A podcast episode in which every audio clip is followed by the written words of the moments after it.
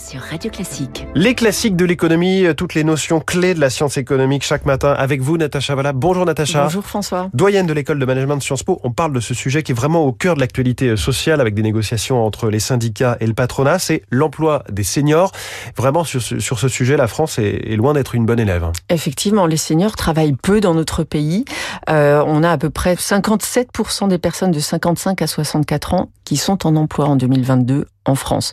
Quand vous regardez la même statistique pour l'Union européenne, c'est une moyenne qui est à plus de 60%. Donc il y a un vrai, vrai décalage. Avec un décrochage pour les plus de 60 ans où là, la France est quasiment deux fois en dessous du, Voilà, du c'est ça, taux on est euh, à 30 européen. à moins de 40%. Mm. Donc effectivement, il y a un sujet, on en connaît un petit peu les, les, les facteurs, mais que fait l'autre moitié de la population qui, n'est pas dans l'emploi? Ouais. Alors, elle est soit à la retraite pour 40%, soit au chômage pour un peu moins de 6%, et le reste, c'est une population qui est inactive. Donc on a en France 16% des personnes âgées de 55 à 69 ans qui sont ni en emploi, ni à la retraite. Attendez, qu'est-ce qu'on entend par ni un- quand on dit inactif? Alors, inactif, euh, oui, c'est à la retraite, ni au chômage Voilà, c'est qu'on on- on n'est pas en, en emploi, c'est-à-dire dans une situation d'emploi, que ce soit de l'auto-emploi ou de Mm. l'emploi en tant que salarié dans une entreprise. On ne touche pas, on n'a pas encore Ouais. demandé à avoir accès à ses droits à la Un peu retraite. dans la zone grise. Donc quoi. on est dans une zone grise, Mm. et c'est une zone grise qui concerne un pourcentage suffisamment important de la population pour qu'on s'y intéresse. notamment euh, à l'issue de la réforme des retraites euh, du, du printemps dernier. Qu'est-ce qui explique euh, cette faiblesse du taux d'emploi des seniors en France? Alors, on a plusieurs facteurs, bien sûr. Le, le premier, c'est la perte d'employabilité. Euh, le deuxième, c'est les exigences de salaire, les exigences salariales, le fait que quand on devient senior, on, on a des revendications et on, représente un coût jugé comme trop important pour les entreprises. Et puis, il y a aussi des freins du côté de l'offre d'emploi, du côté des entreprises elles-mêmes qui ont des, des évolutions dans leurs besoins. Alors, si je reviens sur chacun de ces points, Première question, perte d'employabilité avec l'âge. En fait, ce qu'on remarque, c'est pas systématique, mais on le voit de façon macro quand même, c'est que on a une bonne partie des salariés qui perdent leur productivité. En tout cas, la productivité se dégrade avec l'âge. Pourquoi? Parce que pour certains types d'emplois, on a de l'usure physique et psychique. C'était tout le, tout le thème de la pénibilité Oui. dans le cadre de la, de, de la discussion sur la réforme des, des retraites. Euh, Il y a aussi la question, et ça, ça s'accélère malheureusement, c'est l'obsolescence des compétences face à l'évolution des tâches.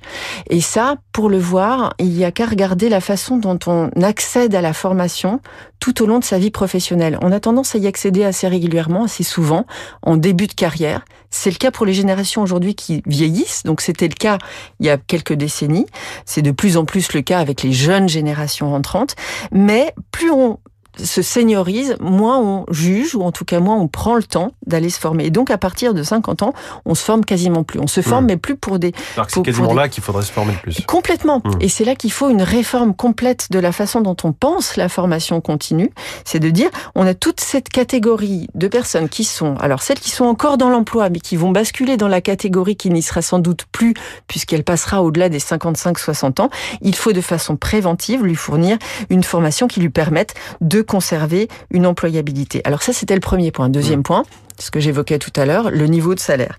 On a avec le temps, avec les déroulements de carrière, on s'attend à ce que son niveau de salaire augmente. on un aime peu bien peu les- augmentations, soit automatiques, soit euh, au voilà, mérite. euh. voilà. Alors elles sont parfois plus ou moins automatiques. Il y a des grilles, ça progresse. Dans les grandes entreprises, la logique voilà. est, est plus liée à, à l'ancienneté. On peut s'organiser sa propre mobilité en passant d'une entreprise à l'autre, mais ce qui est sûr, c'est qu'en général, quand même, on a une trajectoire salariale.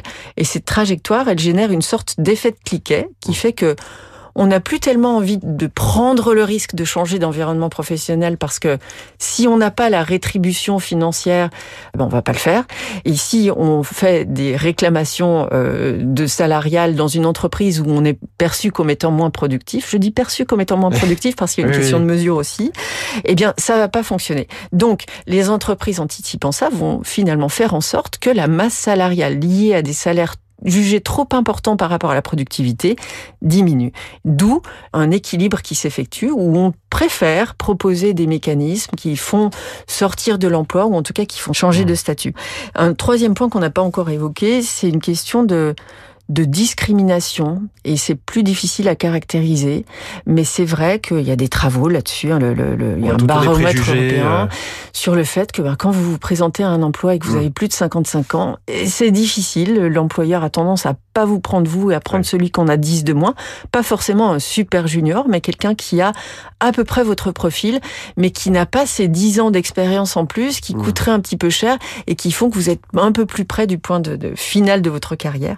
Donc voilà, c'est un petit peu compliqué à gérer. Les classiques de l'économie. Merci beaucoup Natacha Valla. L'emploi des seniors et donc euh, pas mal de défis euh, pour les négociations en ce moment. Merci beaucoup et à demain. Merci.